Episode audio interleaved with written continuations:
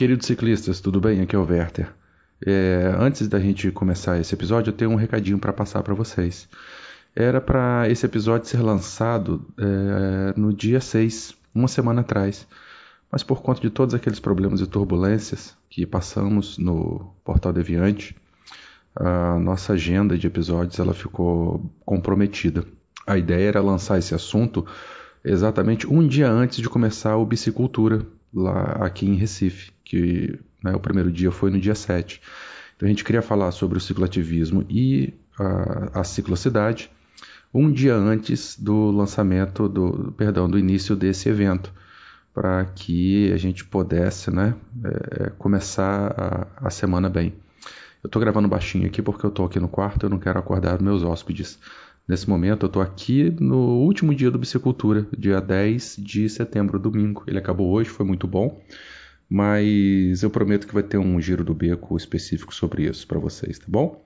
Então vamos lá, espero que vocês curtam o episódio e a gente se encontra novamente lá nos e-mails e recados. Beijão para vocês, tchau, tchau.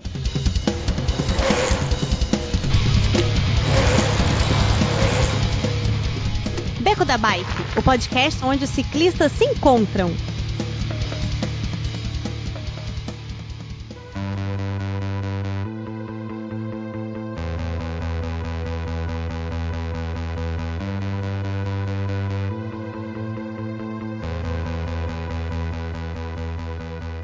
Queridos ciclistas, bem-vindos a mais um programa do Beco da Bike. De Vila Velha, eu sou o Werther. Bem-vindos a mais esse episódio do Beco. E juntinho aqui comigo a gente tem o Pena. Tudo bem, Pena? Opa! Wala Wala, estou de volta. Tá falando de onde, Pena? Ah, de São Paulo. Muito bom. Você, inclusive, está do lado dos nossos dois convidados, né? É, assim, não exatamente, não literalmente do lado. Tá mais perto do que eu. mas, mas mais perto, com certeza. Ouvintes, para esse episódio então, nós temos o alto escalão do cicloativismo brasileiro. É, sejam bem-vindos então Daniel Gritch e a Melina Rombach. Ambos são do Ciclocidade. Então, gente, por favor, sejam bem-vindos mais uma vez ao Beco e a gente gostaria que vocês se apresentassem para os nossos ouvintes. Boa noite, Werther, boa noite, ouvintes todos e todas. É, meu nome é Melina, eu moro em São Paulo, estou em São Paulo, capital. É, sou da Ciclocidade, feminista, pedalo por aí e agradeço o convite e os ouvintes desse mundo aí, Beco da Bike Podcast. Acho que vai ser um bate-papo legal. Super obrigado, viu, por ter aceito. Isso aí. Daniel, e você? Quem é você? Fala um pouquinho pra gente. Bom, boa noite, boa noite, Bé, boa noite, Pena, boa noite, Melina, boa noite todo mundo que tá ouvindo. É, bom, eu sou mais um ciclista nessa cidade louca de 12 milhões de habitantes aqui em São Paulo. É, já desde 2006 é, me considero um ciclista urbano. E desde 2008, 2009 que eu venho desenvolvendo e estudando um pouco as políticas uh, para ciclomobilidade em São Paulo, no Brasil, e venho desenvolvendo aí um, enfim, um portfólio pessoal, profissional e coletivo é, para que a gente melhore as condições de quem usa bicicleta aqui no Brasil. Então, muito obrigado novamente aí por vocês dois terem aceito o convite e acho que os ouvintes já sabem do que se trata esse assunto, né? O, o episódio de hoje vai ser sobre, sobre cicloativismo. Então roda essa vinheta. Beco da Bike. Coloque água na sua garrafinha, afivele seu capacete e bora pedalar.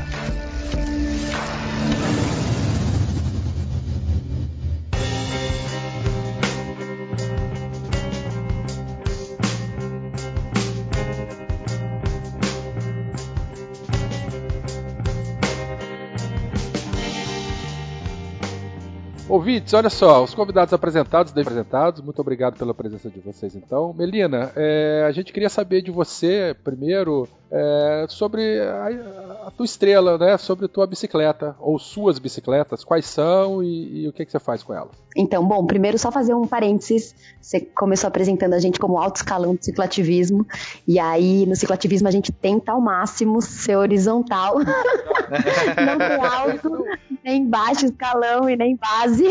então acho importante falar que a gente. Não, já é bom dar a chamada. É isso aí, mais um chupa Werther. É, o chupa aberta, não tem problema nenhum. Então, a minha estrela é roxa, é uma bicicleta da década de 90, chama Peony Quest de Cromoli, e ela é a única filha de mãe solteira, herdada do meu pai. Meu pai tá vivo, mas foi uma das primeiras bicicletas que a gente teve aqui em casa. Meu pai adora bicicleta, minha mãe adora bicicleta. E, e, aí na década de 90 a gente começou a, a, enfim, eles puderam comprar e essa foi a primeira que ele comprou. Ele tinha morado fora já e, e a bicicleta tá original. É uma bicicleta incrível, é uma mountain bike. E eu queria ter uma fixa, queria ter uma speed e tal, mas enfim, atualmente não tá dando pra ter mais bicicletas, então a Peone ela é bem incrível, ela aguenta, aguenta aqui região metropolitana de São Paulo, aguenta cicloviagem, ela é parceirona. Muito bom. Peone é marca e modelo ou é o nome carinhoso que você deu para ela mesmo? Não, Peone é marca e modelo, acho que é Peone Quest que chama a, a bike. Bacana. E Daniel, Conta da sua agora.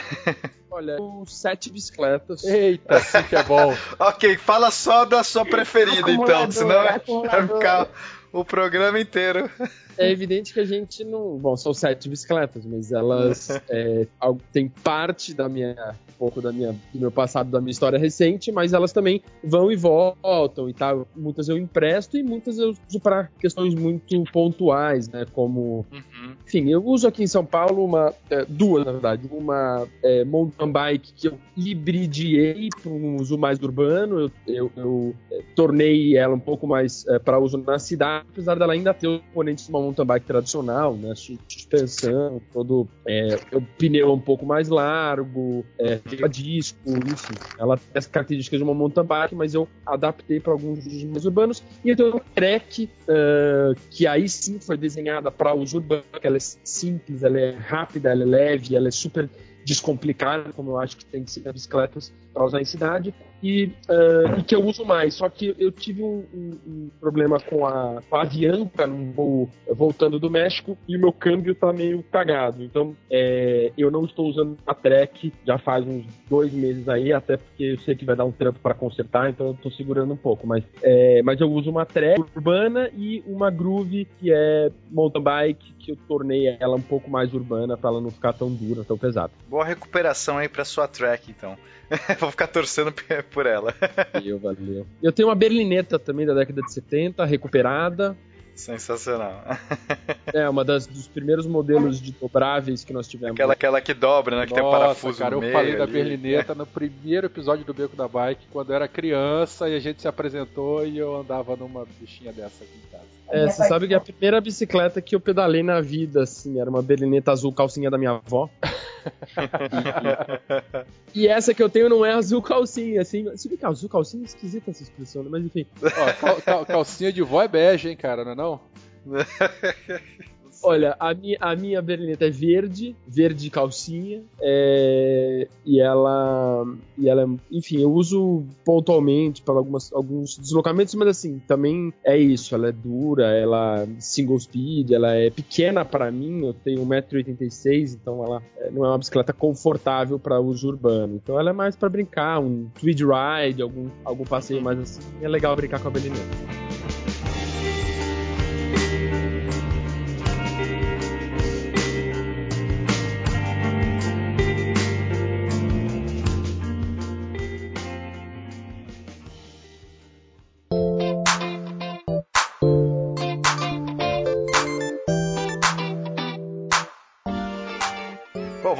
Agora no nosso assunto principal, né? E para começar essa discussão, eu pergunto para vocês, meus convidados, o que, que afinal, qual é a definição do termo cicloativismo? O que, que quer dizer isso aí? No meu entendimento, cicloativismo é um, um termo que eu tenho evitado já bastante. Eu não gosto. É, eu acho que ele é uma alcunha. Eu não me considero um cicloativista. Eu acho que o ativismo, é, ele de uma forma, ele é um, um, um, modus operandi cotidiano de quem tem um olhar crítico sobre a cidade. Né? Um ativismo pressupõe, eu acho que uma, uma constante, um constante incômodo pelas injustiças, pela transformação de uma cidade mais humana, mais inclusiva, mais justa. É, uhum. Isso é o ativismo, isso não é necessariamente da bicicleta, ele, ele, ele, ele é um olhar um pouco mais holístico sobre a vida na cidade. Então, segregar como se pudesse existir um cicloativismo, que, portanto, a gente está falando de questões afeta, afetas especialmente a bicicleta como um elemento, eu acho isso, uh, isso diminui porque não tem como dissociar a bicicleta de, uh, de elementos de uma agenda urbana maior. A gente não consegue falar de mobilidade por bicicleta se a gente não falar de habitação, uso e ocupação do solo, direitos humanos, uh, direito à cidade, por aí vai. Então, eu, eu, o termo cicloativismo, para mim, é um, é, é um termo a se evitar, Uhum. que, no meu entendimento, a, a, o ativismo, portanto, o olhar crítico sobre a cidade e aquilo que nos movimenta, a, a, utopia, né, que se diz que movimenta, carrega os movimentos sociais no sentido de uma mudança, de uma transformação para uma justiça social, é, no meu entendimento, inclui a bicicleta. A bicicleta está incluída nisso, mas eu não, eu não, eu não cri, departamentaria o cicloativismo, por isso eu evito esse termo. Portanto, eu teria dificuldade de dizer o que, que eu acho. É, sobre quer dizer, o que, que é o cicloativismo. Porque eu acho que acho que meio é, é, desconstruindo o termo, talvez já tenha respondido que para mim o que, que é o cicloativismo. Não, eu, eu gostei muito e já começa numa discussão maior, né? Que é esse questionamento, até que ponto a gente consegue separar esses diversos elementos, né? É, e de fato, eu, eu, eu, me identifiquei bastante com o seu discurso, viu, Daniel? Eu também tento, tendo a pensar de uma maneira mais abrangente é, a gente começa a questionar a cidade, questionar a nossa relação com a cidade, e, e eu acho que acaba é, per, permeando as bordas, né? A gente tenta cercear ali e de repente não cabe ali. Né, expande. Gostei, gostei bastante da sua resposta. É, a Melina quer complementar de alguma maneira? É, tem alguma outra visão sobre isso? Eu acho que fico contemplada com a fala do Daniel, mas é, complementar fazendo menção a uma fala, e aí empoderando as mulheres, a gente realizou bicicultura aqui no ano passado. E a abertura, é, como representante da sociedade civil, falou a Renata Flor, da ONG Rodas da Paz.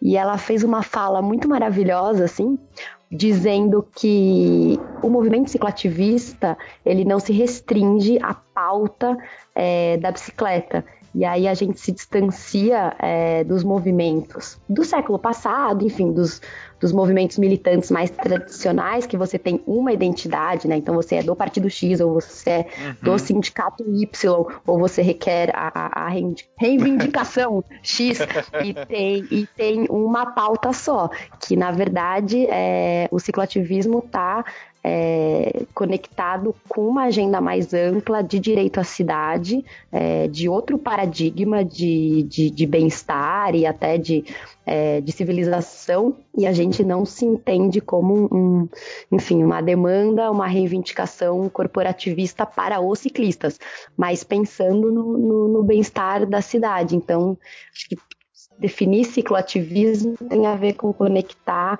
a, a, uma pauta, a uma agenda de direito à cidade que inclui é, outros direitos e, e, que se conecta com outros movimentos de pedestres, de ter mais praças, é, é, de contra a violência de gênero, com, a favor uhum. da habitação é, e um monte de coisa. A gente tem esse viés da mobilidade urbana, mas porque isso está, enfim, vinculado a uma série de outras a uma série de outros benefícios, de outros pontos de infraestrutura, é, enfim, de outras formas legais que a cidade pode é, pode se transformar em prol da, da, da, qualidade de vida e, enfim, de ter cidades mais, mais humanas e pessoas mais felizes. Eu acho que no fim de tudo se trata de pessoas mais felizes, que não é o que a gente vive hoje, principalmente aqui em São Paulo, né? Que temos o maior índice. Perdão interromper pessoas mais felizes ou que buscam essa, essa, essa felicidade plena, né? Exatamente, exatamente. São Paulo tem uns dados muito absurdos, assim, né? A gente fala de vários benefícios da bicicleta, ah, e na saúde saúde, na questão da poluição, é, enfim, na questão de menos é, violência no trânsito, de cidades em escala humana, tal, tal, tal, tal, tal.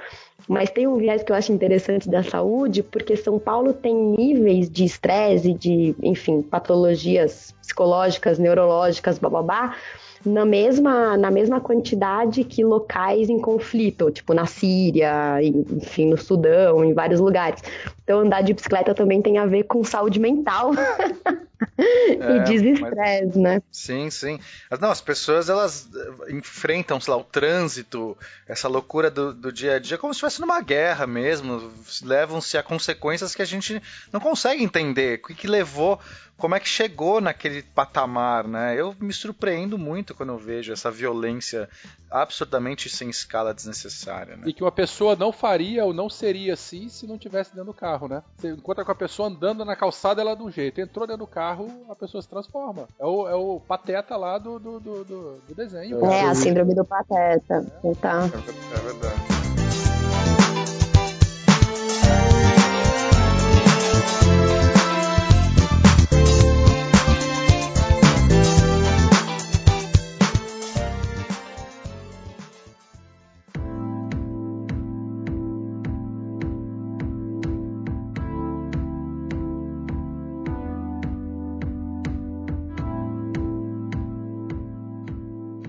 Já que, já que vocês desconstruíram né, o termo cicloativismo, é, eu quero saber se tem é, existe um movimento, é, como é que, o que, que integra esses diversos ativistas, mas que, tra que vou chamar, sei lá, ativistas que trazem a pauta da mobilidade e dessa questão da bicicleta junto, né? Porque também não são todos ativistas que acabam integrando.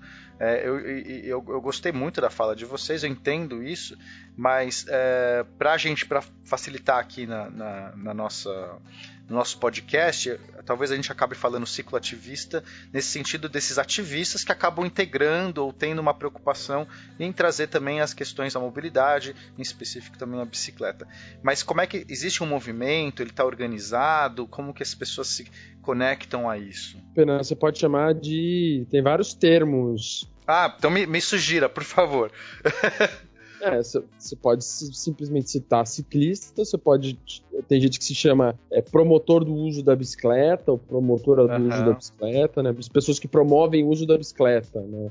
Perfeito. É, é, até uma forma mais afirmativa de parte das nossas ações. Não, obrigado. Né? Desculpa qualquer coisa, já, já tô não, não, não, vamos no cicloativismo, não tem problema não. Aliás, é, não, não é uma coisa também, não é um statement assim, não, vamos negar o, a, ao cunho de cicloativistas. Não é isso, é só para Não, não, mas eu sou bem preocupado até com essas questões, assim, de verdade. É, é algo que. Então, é, vamos buscar, vamos fortalecer o uso de um termo mais adequado, né? Eu, eu, sou, eu, eu, realmente sou leigo nessa, nessa questão, então é, pode, pode sugerir, pode falar que a gente muda esses, né, esses conceitos, vamos trazer outros conceitos aí. Mas, é, então, voltando né, à pergunta, existe algum movimento, ele está organizado, como que funciona? A gente sempre, quando começa alguma coisa, algum movimento, alguma reivindicação, é legal a gente ver quem veio antes, né? A gente nunca está descobrindo a roda. Se a gente está incomodado e reclamando de alguma coisa, com certeza muitas outras pessoas já se sentiram incomodadas e, e tentaram fazer as suas, é, as suas reclamações.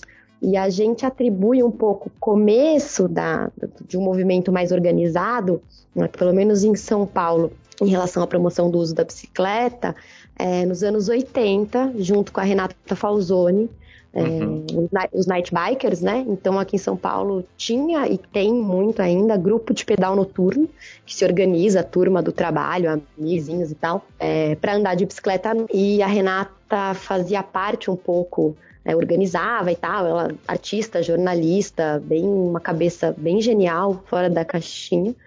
E começou essa reivindicação de, uhum. enfim, para políticas de ciclomobilidade, para acalmamento de trânsito, Aí isso foi se desenvolvendo depois, junto com, com a massa crítica, né? Tem um movimento mais amplo mundial de, de reivindicação das ruas pelos, é, pelos ciclistas, por pessoas que andam de bicicleta. E, e, depois isso vai se, vai se desenvolvendo em termos de institucionalização é, das organizações e um diálogo um pouco mais sistemático é, com o poder público. Aí, se o Daniel quiser complementar também. É, eu diria que são três momentos que a Melina muito bem pontuou. Você tem o momento é, é, chegada do mountain bike no Brasil, que das colinas de São Francisco, é, os Night Bikers Clube do Brasil introduziram é, no cenário urbano o que era naquele momento a introdução da cultura do mountain bike. E a Renata, o Arthur, o Kleber Anderson, o Roberto, o Ibson, é, um grupo de ciclistas é, muito incríveis, se utilizaram um pouco dessa cultura que estavam trazendo do mountain bike para questionar as políticas e, a, enfim, as mazelas um pouco da falta de equidade no trânsito, do espaço viário, da violência, da agressividade, de questões. A gente, é, é, eu recentemente escrevi um artigo para um livro da NTP contando um pouco dessa história e, e é muito interessante ver a quantidade de documentos que já tinham, desde 88, 89, quando eles começaram, com enfrentamentos. Tem um artigo do Arturo, eu acho que de 1991, questionando a ausência de infraestrutura dedicada para ciclistas na cidade, é, pontuando a necessidade nas vias arteriais mais agressivas de se segregar, é, mostrando como o espaço viário era mal distribuído, isso no comecinho dos anos 90. É claro que isso também remonta às políticas cicloviárias de São Paulo. A primeira ciclovia de São Paulo é de 1975, implementada na Avenida Juscelino Kubitschek na gestão Olavo Setúbal, se não me engano. É, 1980 é o primeiro plano de ciclovias de São Paulo, interligando 14 setores da cidade, 174 quilômetros de ciclovias. Então, São Paulo tem um, um histórico de planejamento e pensamento de políticas cicloviárias desde a década de 70. E o movimento social, como a Melina pontuou, ele ganha força os night bikers, ele politiza muito fortemente a partir de 2000, 2001, quando a gente faz a primeira bicicletada é, brasileira, massa crítica na Paulista, então foi em 2001, é, com a experiência dos movimentos anticapitalista, antiglobalização, os grupos anarquistas contra a ALCA naquele momento de enfrentamento à ordem do capital, ao poderio econômico. A bicicletada uhum. ela traz esse, essa narrativa importante associando ao acumulado dos night bikers que já vinham questionando, enfrentando, reunindo, mobilizando. Então a junção dessas duas visões do movimento social ganha um fôlego enorme ao, ao, longo dos anos 2000, até que em 2008 a gente tem o auge da bicicletada, que a gente costuma eh, chamar aí do, da vinda da segunda geração da bicicletada, com muita gente nova, muita gente vindo de vários movimentos, movimento ambientalista, movimentos de habitação, movimentos de cultura, muita gente vindo para esse universo da bicicletada até que ela chega a atingir 400, 500 pessoas toda última sexta-feira do mês, e é nesse momento que a gente decide pelo processo de uh, criação de uma associação de ciclistas para fazer frente a um diálogo com o poder público, para fazer o que a gente chama de advocacy, né? Que é a promoção. Que ano que foi isso, Daniel, mais ou menos? Isso foi em 2009, 2008 para 2009. Legal. É o momento da, da discussão pela institucionalização. Não é institucionalização do movimento, é importante dizer uhum. isso, porque o movimento ele continua com sua faceta autonomista, a bicicletada ainda existe, a ação direta feita por ciclistas nas ruas, ela continua e ela é e ela é deve ser reconhecida e fortalecida. Em nenhum momento a frente de diálogo institucional mais formal o CNPJ e ações de advocacy na linha de buscar estratégias e táticas uh, com um diálogo com o poder público essa frente ela não substitui, não abafa e não diminui as demais. E essa frente foi uma que, no acumulado do movimento, a gente entendeu que deveria se começar, porque também a prefeitura, de alguma forma, passou a exigir esse tipo de interlocução Entendi. um movimento que ganhou força. Foi, uma, foi, mais uma ferramenta que vocês tiveram que desenvolver, porque o cerne do movimento continua a ter essas características mais é, horizontais, é isso? Bom, é, você, vocês mencionaram é, que na década de 60, 70 já existia algum, algum tipo de plano ou algum pensamento de mobilidade aí na cidade, né, mas era uma coisa que vinha de cima para baixo. Mas é que a partir da década de 80, então, com a, com a entrada do, do mountain bike, com os, uh, nesse movimento tomando mais força, é, os ciclistas ou, ou, ou, os ativistas, enfim, eles se fiz, começaram a se fazer presente, começaram a, se, a serem vistos, né? E se fazerem é, é ser vistos. É... Mas se a gente pensar na década de 80, foi ontem, né? Tem, assim, se a gente pensar cronologicamente, nós estamos falando aí de 20 anos, né? Mas assim, para o movimento, isso é pouco tempo ainda? Ou, já, ou assim.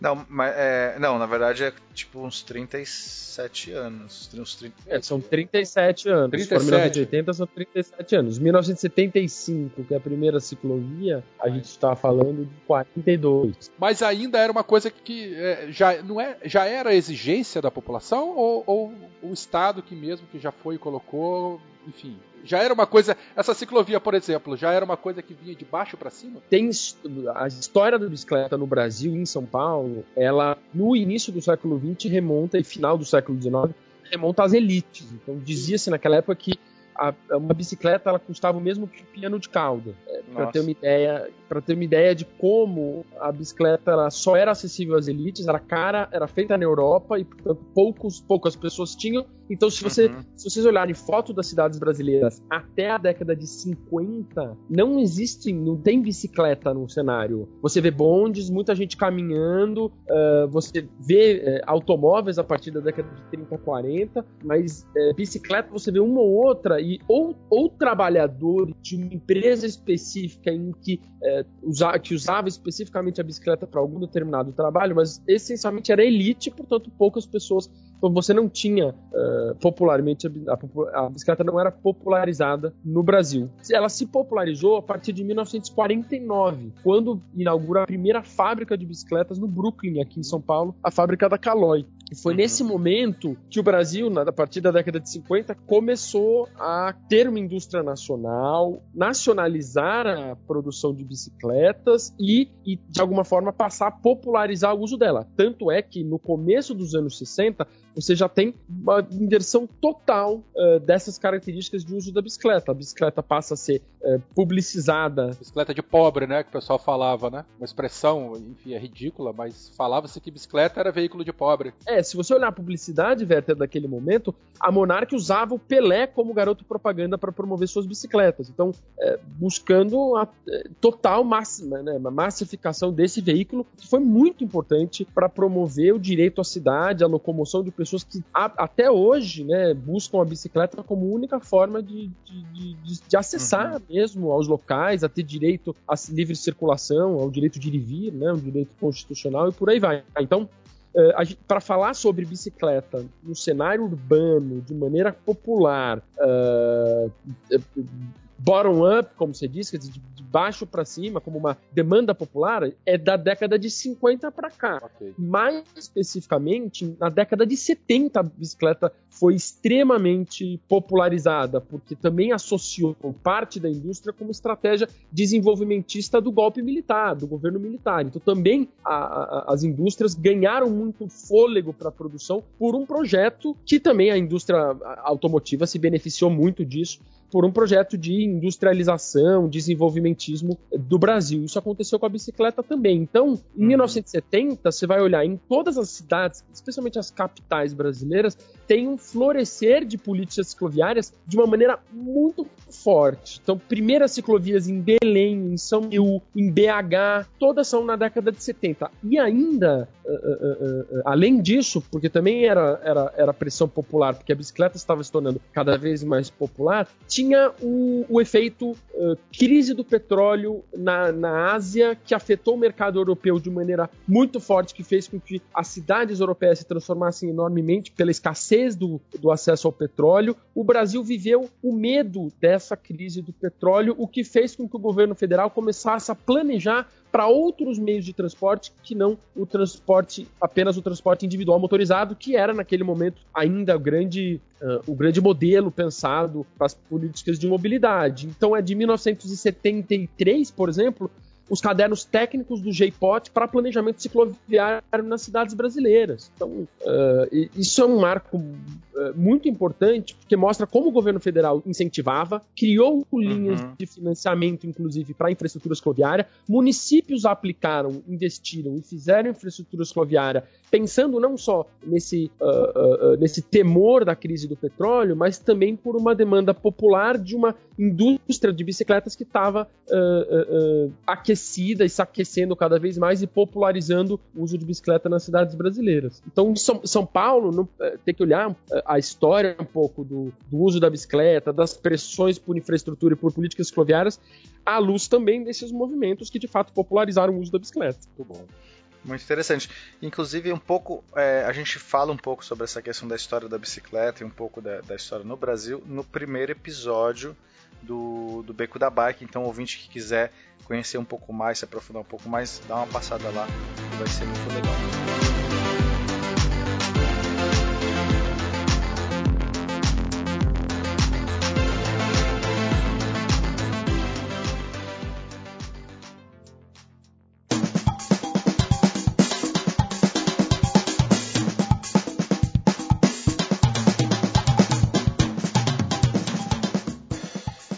Gente, e vocês contaram bastante um pouco do histórico do, desse ativismo, dessa promoção aí da bicicleta, enfim.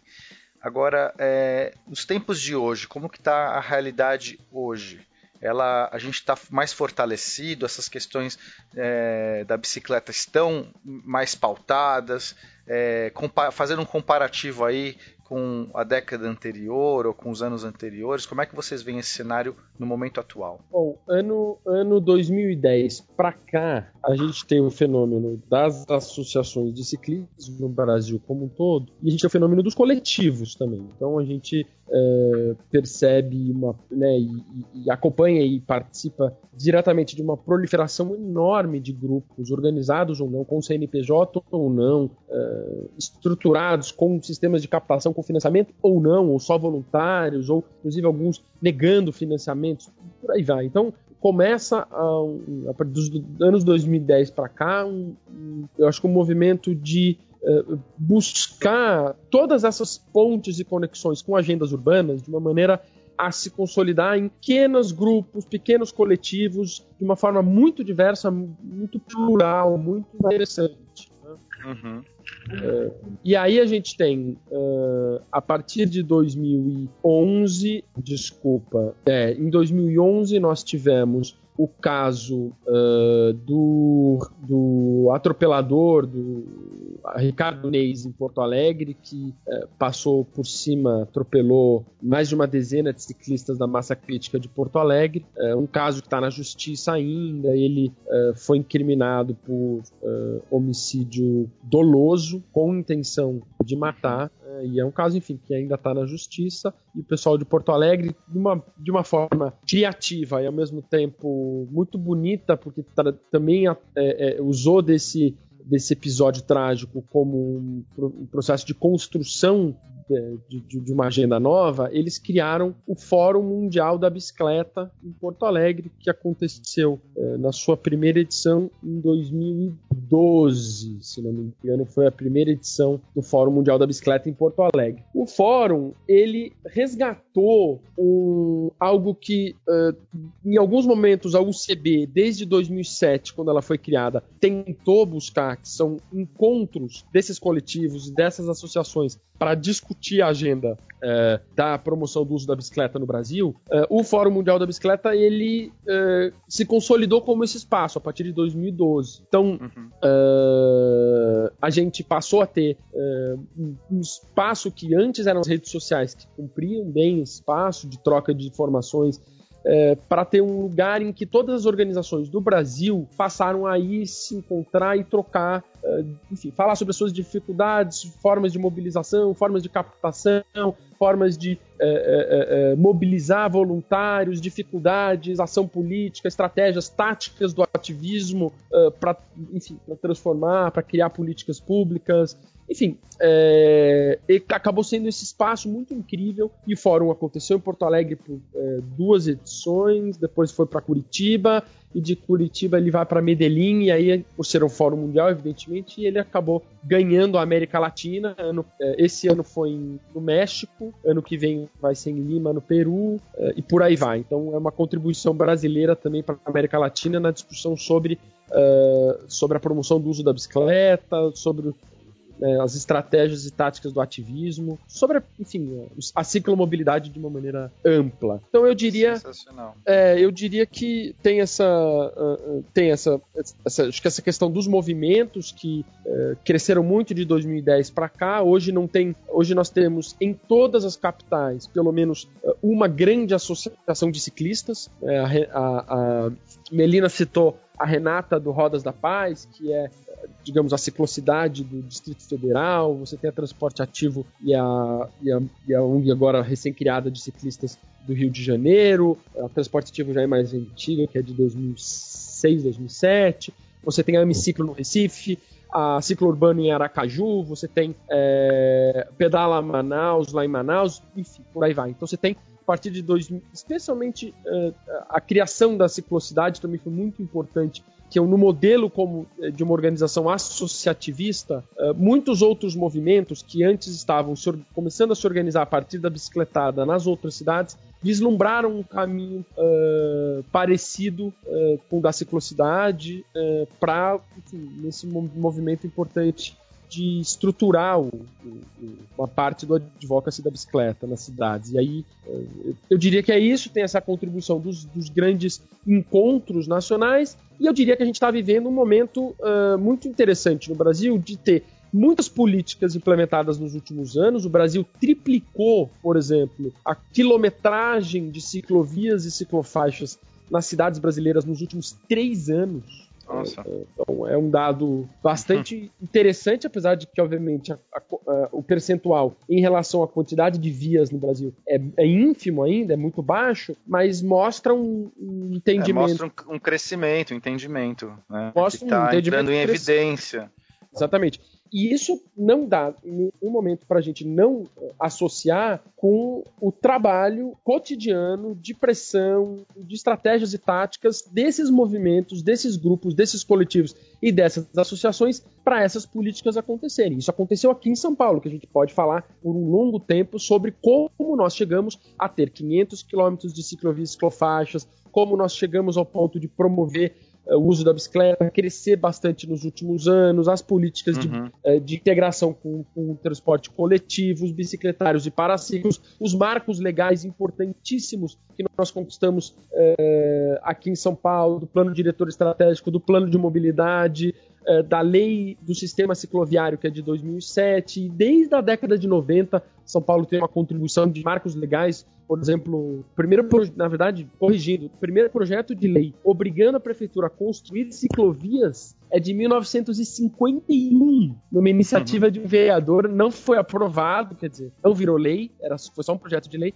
mas aí só depois, em 1989, é que um vereador apresenta uh, o projeto de lei obrigando a prefeitura a construir ciclovias em todas as novas avenidas uh, e ruas e na reforma delas. E em 1990 essa lei, esse projeto de lei ele é sancionado, ele vira lei e em 94 ele é regulamentado na gestão do Maluf. Então, então também tem uma contribuição importante dos movimentos uh, que a gente se a gente uh, se fizer uma sobreposição cronológica dos movimentos dos né, daquele momento dos, dos Night Bikers Clube do Brasil e aí naquele momento de ascensão do mountain bike bike urbano na cidade, você tem as primeiras leis sobre bicicleta associadas à ação dessas pessoas que se articularam com vereadores naquele momento. Depois, no meio dos anos 2000, a organização de, algumas, eh, de alguns planos, eh, especialmente do grupo Pro Ciclista, que era um grupo intersecretarial que foi criado em 1994 para uh, planejar as políticas cicloviárias na cidade de São Paulo. Naquele momento, foi além da pressão da sociedade civil, tinha uma pressão interna da prefeitura que já tinha acumulado centenas de projetos de ciclovias e ciclofaixas, mas que precisava tramitar internamente na prefeitura com vários órgãos para que eles saíssem do papel. Em 95, muitos uh, 32 quilômetros de ciclovias saem do papel, Avenida Sumaré, Brasleme na Zona Norte, na Jardim Souza, na Ibirapuera. Várias dessas ciclovias são do meio da década de 90, por exemplo, como obras de compensação ambiental de empréstimos a bancos internacionais que o Maluf foi buscar para financiar as obras viárias da cidade. Quer dizer, é, túneis, viadutos que foram construídos naqueles momentos. A contrapartida era fazer. túneis e viadutos. A contrapartida era fazer alguns quilômetros de ciclovias. Quer dizer, então, Entendi. mas é, é todo um emaranhado de histórias que com conjugam uma parte também, importante dizer, de técnicos nas prefeituras muito sensíveis e cada vez mais sensíveis, isso tem crescido enormemente, mas eu diria muito mais da pressão e da presença dos movimentos, da sociedade civil, para que essas políticas acontecessem. É, eu ia trazer um pouco como essas políticas impactam e toda essa, essa é, construção, na verdade, né? Se a gente for pensar ao longo do tempo, é, é uma construção de várias vozes e de pessoas em lugares, pessoas que já andam de bicicleta, pessoas que estão preocupadas com planejamento urbano. Então você tem diversos grupos de grupos de interesse soa ruim, né? Mas enfim, diversos grupos que são vão sendo sensibilizados com a questão da mobilidade. É, você tem um universo aqui em São Paulo que de fato ao longo dos anos a taxa de motorização é, vai aumentando e o trânsito vai piorando, enfim, isso gera é, problemas econômicos e dor de cabeça para as pessoas.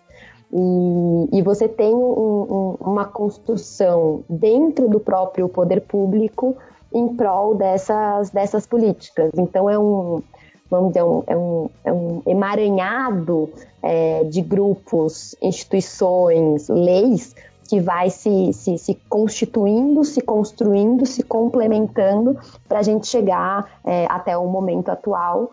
Na gestão passada aqui em São Paulo, teve o plano e a construção de quase, acho que já passou, 400 quilômetros de, de ciclovia e uma infraestrutura é, segregada, ciclovias, ciclofaixas, enfim, é, voltada para pessoas que andam de bicicleta e que impactam diretamente é, na vida das pessoas. E aí é muito mais factível é, uma pessoa que tem uma vida, vamos dizer, tradicional, independente da classe social, que anda de carro ou que anda de ônibus, pensar na possibilidade de que a bicicleta é um, é um, é um modo de transporte, enfim, é um jeito de se locomover é, viável na cidade. É engraçado, é engraçado não, né? Eu acho interessantíssimo como é, a infraestrutura, por mais que ela ainda seja limitada, esteja limitada a alguns bairros da nossa cidade, é, precise de, de, de, melhorias, de reparos, de, de, de aprimoramento, como, enfim, muitas coisas, mas como ela tem um impacto gigante é, na vida das pessoas e na vida de grupos que até então estavam invisibilizados ou são os grupos mais é, é, oprimidos e que não têm espaço se a gente pensar na via. Quando começaram a construção das ciclovias é, no centro da cidade, por exemplo, elas ainda não eram tão usadas, embora a gente tenha bastante ciclistas em São Paulo que se locomovem por bicicleta, etc, etc. E aí já veio um decreto, não sei, não lembro se foi por iniciativa da, da prefeitura ou da Câmara dos Vereadores, o Daniel deve saber isso com mais precisão, mas de que os catadores de materiais recicláveis e os entregadores, é, é, os trabalhadores que, que, que trabalham com entrega de bicicleta, poderiam usar a ciclovia. Então, ela foi primeiro ocupada pelo segmento mais, é, vamos dizer, vulnerável é, no trânsito é, em relação à violência dos carros. E aí, quando a gente pega hoje, a ciclocidade faz contagens de ciclistas, né, nas vias, enfim, vias de grande movimentação, nos lugares onde tem é, ciclovia recém-implementada, ou enfim, com série histórica também. E a gente tem, aqui em São Paulo, das pessoas que pedalam, uma taxa de quase 7% de mulheres. Então, quer dizer, de todo mundo que pedala em São Paulo, apenas 7% são mulheres no cômputo geral. Quando a gente pega é, contagem de ciclistas e essa proporção em lugares que têm infraestrutura consolidada, como a Avenida Paulista, Consolação, aqui a Sumaré, essa taxa chega a 14%, em alguns lugares a 21%. Então, quer dizer, por uma construção histórica de, de, é, de machismo, de violência, divisão sexual do trabalho, etc, etc, as mulheres andam, andam menos de bicicleta por ficarem com as, com as obrigações da casa, por não terem esse incentivo desde criança, por ganharem menos que os homens ainda, mesmo ocupando é, as mesmas posições, quer dizer, uma série de fatores. É, mas quando você tem uma infraestrutura, ela em si impacta de uma maneira muito positiva na questão é, de diminuir a desigualdade na cidade e de possibilitar que as mulheres é, andem de bicicleta, se locomovam de bicicleta, enfim, se empoderem em termos de, de mobilidade do seu próprio corpo e tal. E aí, chegando na, na ciclocidade, eu acho que esse movimento de mais pessoas na rua pedalando, da pauta da bicicleta e de cidades mais cicláveis terem estado mais em voga pela construção desses milhares de grupos que nem é, a gente começou falando, isso traz mais pessoas é, para o movimento. E aí contar um pouco, eu comecei a andar de bicicleta em 2014 como, como meio de transporte, né? Eu comecei contando que eu herdei a bicicleta do meu pai, a gente ia, desde quando a gente era pequena, 5, 6, 7 anos, andar de bicicleta no Parque do Ibirapuera, mas era lazer, né? Essa, essa, essa vinculação da bicicleta como, como lazer, e vou mandar de final de semana e tal, tal, tal, tal, tal, tal. E aí, em 2013 para 2014, eu estava num período mudando de trampo, precisava economizar e tal. Já gostava de bicicleta, andava de final de semana e tal. Falei, ah, vou começar a ir pro trabalho de bicicleta. E a partir daí não, não, não parei mais de, de pedalar e comecei a ver, né, perceber, pedalando na cidade, como eram menos mulheres que, que pedalavam. E não só isso, quando você chegava nos lugares e falava, eu vim pedalando, era nossa, você veio pedalando, nossa, mas você é menina, nossa, mas onde você deixa a bicicleta? Nossa, mas você não transpira. Enfim, uma série de coisas que queimam, né, de perguntas assim que, que parecem tolas, mas para quem não anda de bicicleta, é, é parecem grandes questões né? e grandes barreiras. É, exatamente. E aí eu comecei, eu trabalhei aqui em São Paulo, depois eu comecei a trabalhar em Osasco, e aí eu tinha um, um, um trajeto de cerca de 13 quilômetros, porque eu gosto de, de ir pela ciclovia, para ir voltar, aí eu fazia esse trajeto três vezes por semana, e era muito viável, assim, tem uma, uma ciclovia que vai até a divisa entre São Paulo e, é, e Osasco. Isso é outra questão aqui, só fazendo um parênteses, que é da região metropolitana, né? Então, São Paulo tem uma, uma, uma, infraestrutura razoavelmente consolidada, mas a dinâmica dos fluxos é, é, das pessoas, enfim, das suas viagens é muito além da, do, dos limites do município. Então, também é um desafio para quem está tá no ativismo, enfim, e pensa em, em, em cidades é, é mais cicláveis, mais humanas, etc., pensar essa conexão com, com os municípios do entorno da região metropolitana. É, mas aí voltando para o meu caso e a relação com a ciclocidade. E aí, enfim, comecei a, a, pensar nessas questões de mulheres e bicicleta, googando coisas e indo atrás e descobri a ciclocidade. E a ciclocidade já tem, já tinha, né, continua tendo, um grupo de trabalho de gênero focado é, é, nessa questão de, de, de pensar as mulheres na bicicleta e empoderamento é, das mulheres por meio da bicicleta e por que as mulheres pedalam menos e quais são as barreiras, etc, etc. E aí fui numa reunião e, e, e comecei a, a, me engajar. Mas o que eu acho legal do, dos movimentos urbanos, do que a gente estava falando no começo, né, não só cicloativista, mas enfim, de diversos movimentos, que a gente não tem mais aquela imagem do militante profissional. Ah, então, então tem que ser a pessoa que estudou mil coisas, tem que ser uhum. super entendido de esquerda ou de direita. É, não, assim, você ser um cidadão, vivenciar questões que te que te oprimem na cidade, que te incomodam, enfim, que te sensibilizam, já isso, esse simples fato já te torna totalmente apto ou apta para participar de, de movimento social. E, e eu acho que o, o, movimento de mobilidade, enfim, pela, é, pela bicicleta, tem esse caráter democrático de, de, de angariar pessoas é, de diversas, diversas formações, de diversas é, classes sociais e preocupações para, enfim, melhorias na cidade em geral, mas desconstrói um pouco, né, aquela imagem do, do militante tradicional, quer dizer, a gente está é, reivindicando melhorias para nossa cidade, para a qualidade de vida, no fim de tudo, para felicidade. E, e, eu acho muito importante esse viés é, democrático, aberto, que a gente tenta ter dentro do movimento, mesmo estando na parte institucionalizada de advocacy, essa essa postura de abertura, de horizontalidade, é, de construção coletiva de fato, ela é fundamental para a continuação do que, do que a gente acredita, né? Forma e conteúdo tem que estar tá, é, tem que estar tá coerente. Muito legal, gente. Olha só, é, vocês falaram de ciclocidade, eu quero entender mais sobre o que é isso, mas antes, Werther, vamos dar uma paradinha aqui, tomar uma aguinha, é, pegar os recadinhos aqui no, no beco e a gente já volta.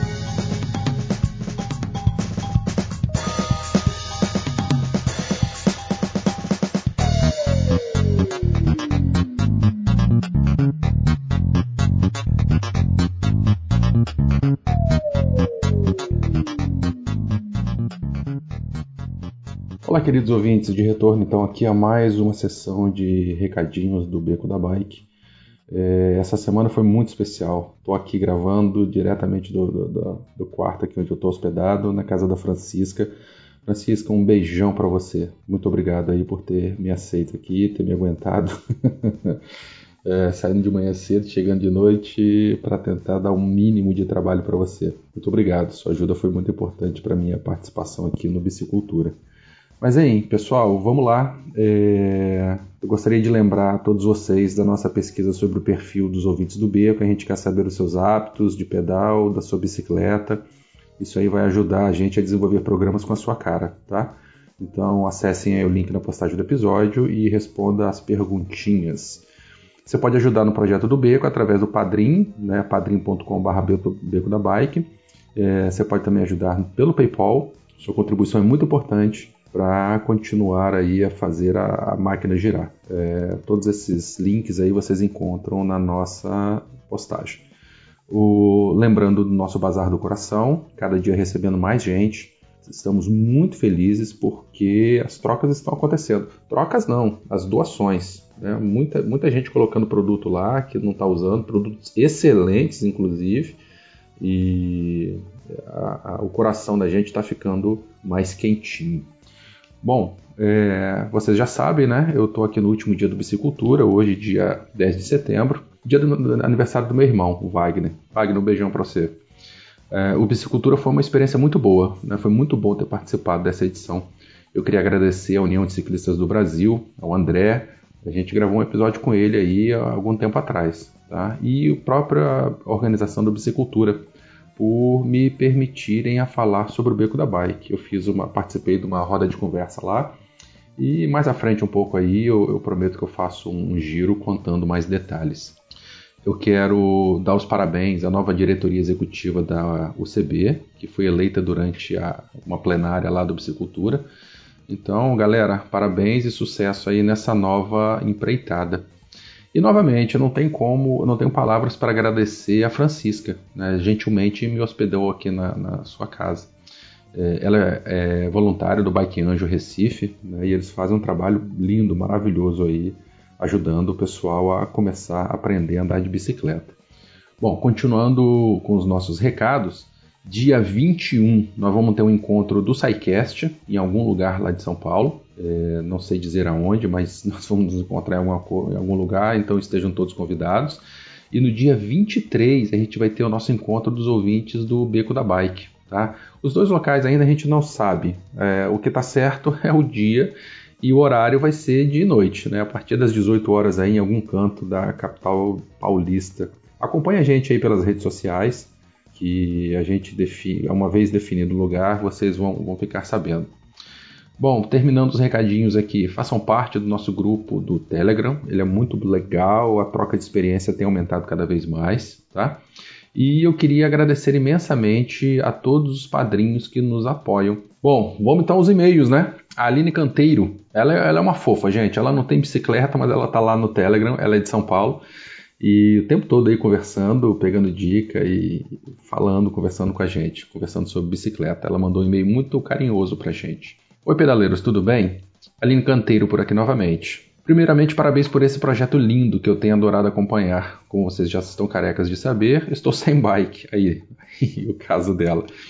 E a cada episódio que eu ouço, a vontade de realizar o sonho da magrela própria só aumenta. Também aproveito para agradecer o pessoal do grupo do Telegram que me acolheu com carinho, mesmo não entendendo muita coisa de bike. Risos, risos, risos. Não se preocupa, Aline, somos todos irmãos de bike. Quem tem, quem não tem quem tem bicicleta, seja lá qual tipo for. Né? Gostou do assunto? Pode entrar lá e, e, e, vamos conversar. Acabei de ouvir o episódio 17 sobre mulheres no pedal e gostaria de dizer que adorei em caixa alta. Gostaria de parabenizar as meninas que participaram. São exemplos que devem ser seguidos sempre. Concordo com as meninas sobre a questão do assédio, mas gostaria de ressaltar que me sinto mais segura de bike do que quando estou a pé em situações inconvenientes como essas. Sempre tenho a sensação de que a coisa pode ficar feia. De bike eu consigo fugir com mais eficiência. Espero nunca precisar pôr a teoria em prática. É, o que falar, né? Sem palavras, a não ser que não a humanidade, né? Mas os homens são cruéis quando querem, ou são grandes imbecis. Desculpa, gente, por existirem pessoas assim. Desculpa, meninas, mulheres, por existirem pessoas assim. Obrigado, pessoal do Beco, por me trazer vários pontos de vista e histórias de todos os tipos de ciclistas. Valeu por mais um episódio, top. Beijos. Aline, é, obrigado pela tua participação. Você está chegando em Vila Velha daqui a pouquinho, né? É, já tô com uma bicicletinha separada lá para te emprestar para a gente poder dar umas voltas lá, ali pertinho de casa pela Praia da Costa. E um outro comentário que chegou para a gente pelo Facebook, é, Maria do Costume. Um alô de Portugal. Adorei o vosso podcast. Muito bom terem juntado três ciclistas de contextos e modalidades diferentes. Gostei muito de ouvi-las. Incrível como tudo que falaram é universal e é igualzinho à realidade portuguesa. Excelente programa. Maria, sua linda, um beijo para você. Muito obrigado por ter né, transmitido tua mensagem aí de, de, de Portugal. E realmente volto a falar, eu, eu, eu, eu, peço desculpa né, em nome de muitos por, infelizmente, essa situação ainda ocorrer com muitas mulheres, tá bom? Mas é isso, gente. Já me estendi demais. Um, eu quero deixar um grande abraço para todo mundo e bora continuar com o episódio aí. Tchau, tchau. Um beijo pra vocês.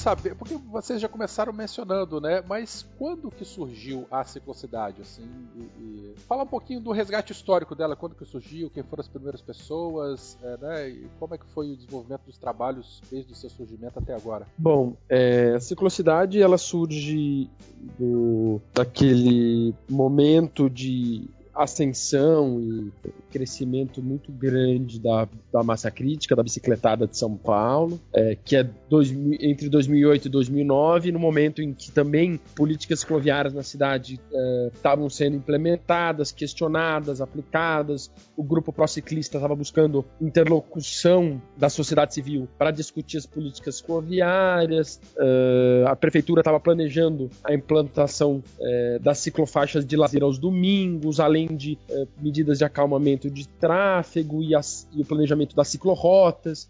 Enfim, era uma, foi uma, era um, vivia um, um momento muito interessante, muito rico, uh, a ponto da gente uh, entender que deveria, portanto, criar uma associação de ciclistas uh, para fazer frente ao diálogo com o poder público, com a prefeitura, com a Câmara dos Vereadores, o Legislativo e com, eventualmente, com o Judiciário, com o Ministério Público também. Então, naquele momento, a gente então, fez várias reuniões uh, depois da bicicletada, com os mesmos grupos, das uh, mesmas pessoas participavam da bicicletada de São Paulo. A gente começou a fazer vários encontros para discutir uh, como seria essa associação, quem uhum. participaria, como, em que formato. começamos a estudar os modelos americano, modelo europeu. A Melina trouxe alguns elementos aqui. É muito interessante ver como a gente pode até discutir isso em algum momento aqui de como a nossa forma de, uh, de ativismo é completamente diferente do, dos movimentos uh, norte-americanos e europeus. É muito interessante isso. A gente tem um jeito muito latino-americano de. Não, e é, e é muito legal. É, um, é, uma coisa muito interessante, porque quanto mais eu participo desses eventos internacionais da sociedade civil, uh, seja o Fórum Mundial da Bicicleta, seja o Velocity mesmo, uh, eu começo a entender isso e como as pessoas de fora olham para como a gente se organiza aqui no Brasil de uma maneira muito interessante. Elas não entendem muitas vezes, é, é muito diferente é, eles não entendem, por exemplo, como é que as mesmas pessoas que estão pintando bicicletinha no chão, no dia seguinte estão sentadas com o prefeito para falar sobre uma política pública. É, mas lá fora não é assim? Como é que é isso? Agora eu fiquei curioso. É mais também. estruturado, é mais é, vertical lá fora? Como que é? É, porque é modelo, são modelos que também já têm é, décadas acumuladas, assim, né, de movimento social, de muito financiamento, no caso europeu, até financiamento público muito forte, no caso americano, os financiamentos das grandes corporações corporações, fundações eh, de bilionários eh, americanos que também financiam boa parte dos grandes movimentos sociais de lá. Isso faz, fez com que a parte do lobby fosse absolutamente profissionalizada, e a parte uhum. dos movimentos sociais autônomos fosse separada dele. Então, são pessoas, grupos, entidades completamente diferentes para as Entendi. duas atividades. Para o lobby, o advocacy, portanto, aqueles que estão na linha de frente no diálogo institucional, uhum. que não que são outras pessoas que não são aquelas que estão na rua protestando, manifestando, fazendo ghost bikes e promovendo as bicicletadas. Eh, no Brasil, as pessoas se misturam. Elas podem estar no momento com o secretário, com o secretário eh, municipal, e no dia seguinte protestar na casa desse mesmo secretário sobre a ausência de uma, de, é, de uma política, por exemplo, uma perda de um direito. Então, é, fora que aqui a gente ainda tem uma discussão ainda muito pouco acumulada sobre recursos, financiamento, sustentabilidade das organizações e dos movimentos, a própria, a própria próprio financiamento do ativismo em si, ele é muito mal visto ainda. Ele é, tem pouco acúmulo sobre isso. É uma discussão, por exemplo, dentro da circuncidade, é do, do nascedouro dela, a discussão sobre financiamento, os problemas associados a esses financiamentos e se as pessoas que fazem o advocacy devem ou não ser remuneradas para essas atividades. É, é do nascimento dela essa discussão e essa discussão vai continuar para, né, não sei se para sempre, mas uhum. pelo menos ela per vai perdurar bastante. ela perdura, porque ela é parte do, desse nosso entendimento de que a gente faz muita coisa voluntária, é, não entende isso como uma atividade profissional, mistura aquilo que é ação, ação direta, um ativismo mais de rua com o advocacy institucional, do lobby. Tudo isso é muito misturado aqui. Lá fora, os movimentos são bastante é, separados nesse aspecto. E a ciclocidade, como eu dizia, ela surgiu crescimento da expansão da, da, da, bicicletada e num primeiro momento a gente então é, é, a fundação fundação dela oficialmente é agosto de 2009, se não me engano. É, quando a gente tem a assembleia de fundação dela, eu, eu, sou um dos membros signatários, eu estive nessa assembleia de fundação da Ciclocidade. Naquele momento eu era funcionário público da prefeitura de São Paulo, então eu não, uhum. eu não, não quis uh, nenhum tipo de conflito de interesses, portanto, não, naquele primeiro momento não atuei diretamente com a ciclocidade, já que eu estava no poder público. Né? Estava no papel de gestor público. E ela nasce como uma, uma ONG, como OCIP, como. É, qual o caráter jurídico dela? Ela nasce como. É, ONG é, é, uma nomenclatura genérica no Brasil, ela não tem. É, ela é uma associação em que uh, os associados dela são uh, a parte decisiva para absolutamente tudo da organização. Então, ela não tem o caráter. Uh, ela não é, nós não somos OCIP, nós não somos fundação, nós não somos. Nós somos uma associação que depende do, de associados participando das decisões dela, nas reuniões gerais, nas plenárias e nas assembleias que nós fazemos desde início. Esse caráter que a Melina citou, né, transversal e de decisões coletivas, e que para qualquer decisão ou posicionamento da organização tem um rito que é quase, quase é totalmente fluido, totalmente natural para a gente já de participação social, de reuniões, de entendimentos, de discussões para né, amadurecer uma decisão que é tomada não por uma pessoa, por uma diretoria, mas por um, um coletivo. Uh, uhum. Isso é, é, do cerne da, da, organização. Por isso nós buscamos o formato jurídico de associação, uh, que para nós, certo. que para nós uh, era o modelo que mais atendia naquele momento. Continua sendo, na verdade. E a gente sempre funcionou com uma diretoria eleita para mandatos de dois anos e diretorias diárias que a gente já há, há, muitos anos se consolidou em três, que é uma diretoria de participação pública que faz, uh, organiza né, é, é, e articula toda a parte de uh, ocupação dos conselhos, a parte de diálogo com o poder público, nas câmaras, eh, temáticas, no diálogo com o legislativo, com participação pública, essa parte do, do advocacy, do diálogo institucional. Tem uma área que é de pesquisa, que é talvez a área que mais cresceu nos últimos anos, até porque ela, uh, ela é estruturante, né? não tem muito narrativa que se construa se você não tiver é, pesquisas, dados, informações é, como base para sustentar sua narrativa. Então a área de pesquisa é uma que cresceu muito nos últimos anos na ciclocidade. E por fim tem a área de Cultura e Formação, que faz formação de, em ciclomobilidade, que tem o Mão na Roda, que é a oficina colaborativa no Centro Cultural São Paulo e agora no novo espaço lá no Butantã, que efetivamente é, cuida de projetos ligados à formação, efetivamente. E a partir dessa estrutura de, de, de de uma diretoria eleita, de diretorias diárias, a gente tem grupos de trabalho que são numa escala já bastante é, mais territorial, mais direta ou de foco direcionado. E aí nós temos uhum. o grupo de trabalho do legislativo, que acompanha só a agenda no legislativo, nós temos o grupo de trabalho de gênero, como a menina citou, que estuda a relação da mobilidade ativa com, uh, com, com gênero, né, especialmente com políticas afirmativas uh, para mulheres. A gente tem a, o GT uh, de bicicletas compartilhadas, criado recentemente. Nós temos o GT de bicicleta e comércio e a campanha Bicicleta Faz Bem ao Comércio, que visa justamente diminuir as resistências com o comércio de rua. Nós temos GT de contagens de ciclistas, que monitora 14 pontos de contagens toda a cidade de São Paulo. Tem o GT Contagens de Ciclistas, então, que monitora 14 pontos de, de uso de bicicleta na cidade de São Paulo, que faz uh, monitoramento da tendência de crescimento ou não do uso da bicicleta em São Paulo. Tem o GT uh, eh, de associação, que pensa nas políticas internas da organização, quase que uma ouvidoria que busca melhorar a relação com associados. Tem o GT de uh, criado com a Secretaria do Verde e Meio Ambiente para buscar políticas ambientais, associar a bicicleta com políticas ambientais e também um GT de uh, também um GT com a Secretaria de Esportes pensando nas políticas de esporte, lazer e recreação.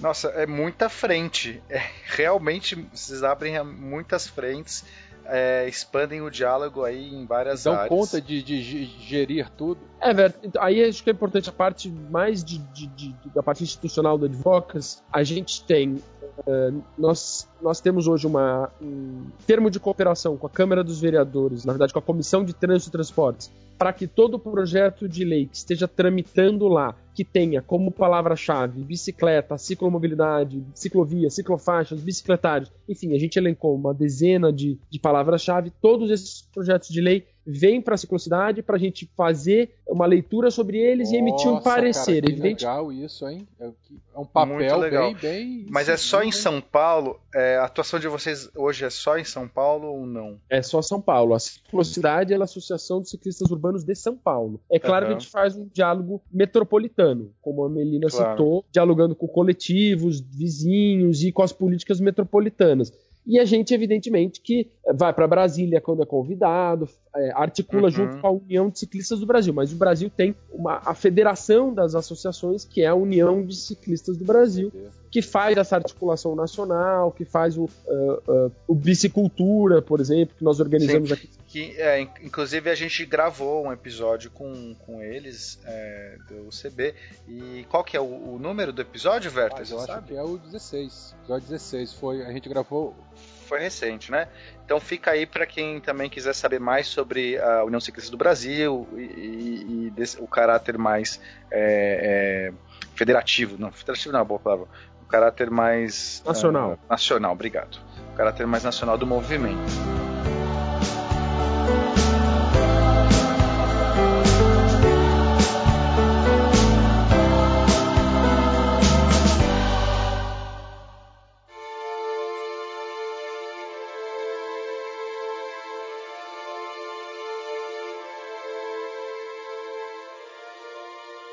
Mas voltando aqui para a ciclocidade, quantos membros vocês têm? Como é que faz para uma pessoa que quer ajudar, quer entrar? Qual que é a recomendação? Como é que funciona essa parte? Bom, a ciclocidade ela tem uma péssima política de manutenção de associados. É, nós temos, digo isso porque é, nu, nós nunca fizemos uma campanha, por exemplo, de associação né, é, na, na, história dela. Então a gente tem um, uh, hoje um grupo de associados em torno de entre 300 e 400 associados, uh, o que não reflete a quantidade de pessoas que já foram associadas e que deixaram de se associar, por exemplo, por uma questão do nosso sistema, que é muito uh, errado, porque a gente tem uma contribuição a partir de 5 reais por associação hoje, mas se a pessoa esquece de pagar por alguma desorganização, o sistema simplesmente deixa corta de. a pessoa. Corta a pessoa, exatamente. Então, não é que ela deixou de se associar, é por. Entendi. Ou ela se desorganizou e o sistema cortou. Então a gente tem uma alta rotatividade, então é um número que a gente não considera muito. O que a gente considera mais é a quantidade de pessoas que efetivamente estão atuando eh, nessas, nesses grupos de trabalho, nas plenárias, nas assembleias, nos- nas reuniões gerais, nas frentes, nos GTs, que é o que mais importa. Então a gente está falando aí de, eh, de pessoas. Eu diria que hoje a gente eh, atua com pelo menos eh, diretamente 40, 50 pessoas que estão eh, eh, nos grupos de maneira ativa. Você tem um GT Gênero, por exemplo, que tem mais de 70 mulheres associadas a ele, mas eu tô. É, é claro que não são as 70 pessoas que estão no cotidiano das, das ações dos grupos e tal. Então eu diria que hoje a gente tem em torno de 40, 50 eh, eh, pessoas liderando os processos, participando dos grupos de trabalho, indo fre- eh, frequentemente nas nossas reuniões gerais. né? E é claro que as, plen- as plenárias abertas, por exemplo, a gente costuma às vezes reunir às vezes 80, 100 pessoas para uma decisão mais estratégica, a gente reúne mais, faz uma mobilização um pouco maior. Quando você tem audiências públicas, aí a gente tem que também, é isso, vai, vão 100, 150, às vezes 200 pessoas, eh, e grandes mobilizações que às vezes a gente tem que fazer, como foi o caso em 2015 do enfrentamento que nós fizemos a- a ao Ministério Público e à Justiça que, que eh, deu liminar ao Ministério Público no primeiro momento para paralisação das obras cicloviárias de São Paulo. Aí a gente fez um trabalho de mobilização junto com outros coletivos, junto com as mídias especializadas e a gente tam, eh, também eh, estimulou a mo- mobilização e um protesto, culminando numa bicicletada de 7 mil pessoas na Avenida Paulista para enfrentar e a gente conseguiu derrubar a liminar que a justiça tinha dado para que a prefeitura continuasse a implementação das ciclovias em São Paulo. Então, ãh, as formas das pessoas participarem passam um pouco por, por esses caminhos que eu disse agora. Reuniões gerais que a gente faz todo mês, as- as assembleias ordinárias, as plenárias que a gente faz a cada três meses mais ou menos, as reuniões dos grupos de trabalho que acontecem, ca- cada um tem o seu calendário, os encontros desses grupos de trabalho e, eh, e as redes, né? É, é, é, ter grupos por e-mail, ter o próprio Facebook da associação. Mas o, o- a, a página para a pessoa acessar tudo isso, teu contato, é, é a página de vocês, a ciclocidade.org.br. É esse o caminho? Pode ser o caminho. A gente tem um e-mail institucional que a gente abre direto, que é o é, contato@ciclocidade.org.br. É, a gente também lê todos os dias mensagens que chegam por Facebook, por e-mail, por Twitter e por aí vai.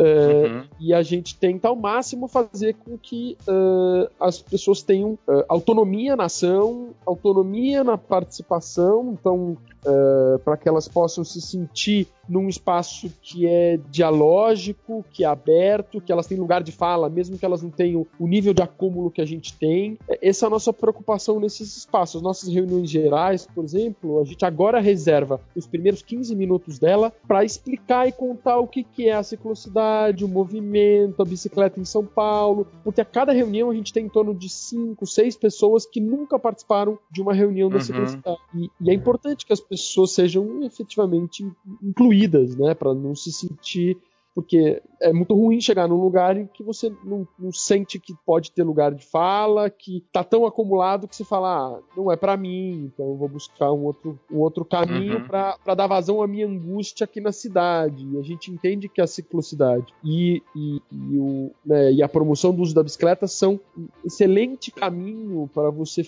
né, pouco dar vazão a essa angústia né, que a gente está aqui falando eh, das mazelas do trânsito, das inequidades sociais, das relações violentas que a gente constrói da cidade de muros, né? Então, eh, uso da bicicleta e, portanto, a ciclocidade, portanto, eh, essas estratégias e táticas do movimento, eh, a gente quer cada vez mais que sejam apropriadas por cada vez mais gente. Então, é uma preocupação constante, é um- uma vigília que nós temos de nos nossos espaços onde a gente faz, onde a gente atua, onde a gente constrói, que eles sejam cada vez mais abertos, mais participativos, mais inclusivos e mais diversos. Por isso também que a gente busca, a Melina falou uh, que a gente tem aí 7% de participação modal na, dentro da bicicleta por mulheres, uh, mas no, na linha de frente uh, do ativismo, o percentual de mulheres é muito superior. Né? Então, a liderança é, e... de mulheres.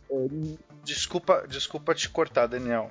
É, já que você puxou esse assunto, a gente está aqui se aproximando já dos finalmente, então eu queria aproveitar esse tempo final para justamente falar sobre alguns projetos, ah, algumas pautas que vocês estão lutando.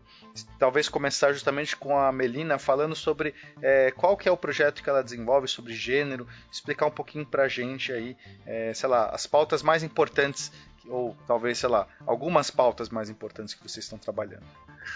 Sim, são bom, várias pautas, mas resumindo, a gente na ciclocidade, esse monte de grupos de trabalho que o Daniel comentou, e parcerias e âmbitos de atuação, a gente tenta é, materializar os três pilares né, que a gente entende como enfim, sendo uma associação de ciclistas urbanos, que é participação social, cultura da bicicleta e pesquisa. Então, dentro do grupo de trabalho é, de gênero, a gente tenta trabalhar também nesses três, é, nesses três pilares, né, entendendo a bicicleta de um modo mais, é, mais amplo. A, então, a cultura da bicicleta, a questão da pesquisa e de dados, e, e ter embasamento, enfim, teórico, quantitativo, qualitativo, é, conceitual uhum. e tal, e a participação pública, o advocacy, né, o, o enfrentamento com, com o poder público. Dentro do grupo de trabalho de gênero, a gente começou as atividades formalizadas dentro da instituição em 2015 e, e aí um pouco, né, como canalizar é, as angústias, não as angústias, mas a, a também a, a, as angústias, mas a, é, a inconformação, enfim, das mulheres com uma série de, de questões de desigualdades que se reproduzem também dentro dos, dos, movimentos, né, dos movimentos urbanos, dos movimentos de esquerda. A gente não está alijado de ter comportamentos e atitudes machistas, tanto homens quanto, quanto, quanto, mulheres, pelo fato de que a gente, é, é, enfim, tem a perspectiva da, da, da, igualdade ou de diminuir desigualdades, não é por isso que a gente não incorre em, em atitudes uhum. aí da nossa cultura que é super machista, patriarcal e etc. É um exercício diário, né? Exatamente, de, de, de, autocrítica, de diálogo, de aceitação e tudo mais. Verdade. A gente começou é, elaborando e depois realizou de fato uma pesquisa com o tema é, das barreiras, é, das barreiras que impedem as mulheres de pedalarem é, aqui em São Paulo uma das nossas, enfim, desde que a gente foi eleito como, é, como diretoria, a nossa chapa propunha, é, como fala, equidade é, de gênero na, na representação, né?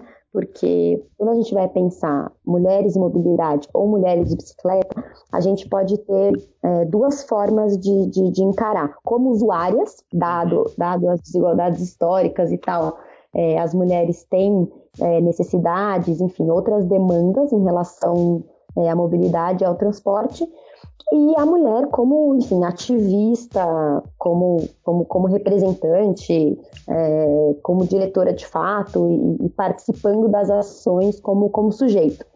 Uhum. Então, enfim, entendendo que a nossa atuação tinha que ser também dentro dessas dois, desses dois vieses, é, a gente elaborou essa pesquisa. Uma das nossas diretoras, que é a Letícia, um beijo para ela. Não sei se ela vai ouvir, mas eu vou insistir para que ela ouça. Manda para ela sim, tem que ouvir. ela faz doutorado em arquitetura aqui na FAUSP e o projeto dela é, tem a ver com, eu não sei explicar exatamente o projeto de doutorado, que são sempre umas coisas complexas, mas tem a ver com mobilidade e bicicleta, é, é, bicicleta e mulheres aqui em São Paulo. Então um beijo aí para Letícia e depois a gente convida ela para explicar o projeto dela aqui. é verdade, né? Até lá não tem tempo para participar. A Letícia a Marina, a Marina também está defendendo mestrado na FAO com o mesmo tema, em outro, um outro projeto. Legal, que legal. Elas, e elas super ativas na ciclocidade, a Letícia inclusive é diretora, a Marina foi uma das criadoras do GT Gênero, Eu cheguei em seguida e aí a gente montou essa pesquisa abarcando as 32 subprefeituras é, aqui de São Paulo, subprefeituras são tipo é, um conjunto de bairros, né, é, que dividem é, a cidade administrativamente. E aí a gente fez entrevista, aplicou acho que cerca de 400 questionários para mulheres que estavam andando de bicicleta e mulheres que tinham alguma relação com a bicicleta. E o que aparece em primeiro e segundo lugar como barreira é a questão da violência no trânsito, quer dizer, medo de compartilhar a via com os veículos motorizados e a questão do assédio. E aí, só desculpa te cortar rapidinho, a gente é, fez um episódio recente sobre é, com, com, mulheres no pedal e justamente elas abordaram esses dois aspectos. Então, quer dizer, faz muito sentido, são, é, são questões que realmente estão ali condizendo com a realidade das mulheres. Mas pode continuar. Não, legal, já vou para os projetos práticos, inclusive convidar as mulheres que, que estiverem nos ouvindo a a participar, não só do nosso projeto, mas enfim, participar e, criar projetos nas cidades delas, nos bairros, etc. É, atualmente, a gente está envolvida em dois projetos. Uma é a continuação dessa pesquisa, porque a pesquisa em si, ela demandou muito tempo, né? Desde elaborar toda a metodologia, aplicar, tabular todos os dados, lançar e aí a gente está com, com essa pesquisa desde o fim do ano passado. A gente quer fazer uma segunda etapa qualitativa uhum. e, paralelamente a essa etapa qualitativa, o Daniel mencionou que a gente tem é, relação, articulação, enfim, vínculo com várias, vários grupos é, coletivos aqui de São Paulo das periferias, né? Então o bike o Bike Zona Leste, Bike Zona Sul, o pessoal aqui da Zona Oeste, é, o pessoal que é ativista que está mais ligado nos territórios. Uhum. Não tão não aqui no, no, no, a gente brinca o quadrante sudoeste, o centro expandido, mas enfim, aqui nas áreas onde o metrô pega, que são áreas de infraestrutura cicloviária mais consolidada e áreas com maior renda também.